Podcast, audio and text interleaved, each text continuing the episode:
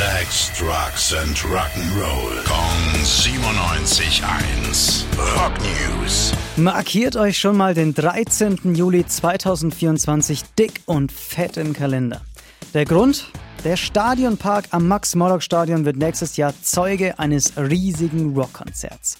Mit dabei Status Quo und die Spider-Murphy Gang. Dass die beiden Bands sich ja ganz gut ergänzen, haben sie schon in der Vergangenheit gezeigt. Letztes Mal haben sie zusammen in der Münchner Olympiahalle gespielt.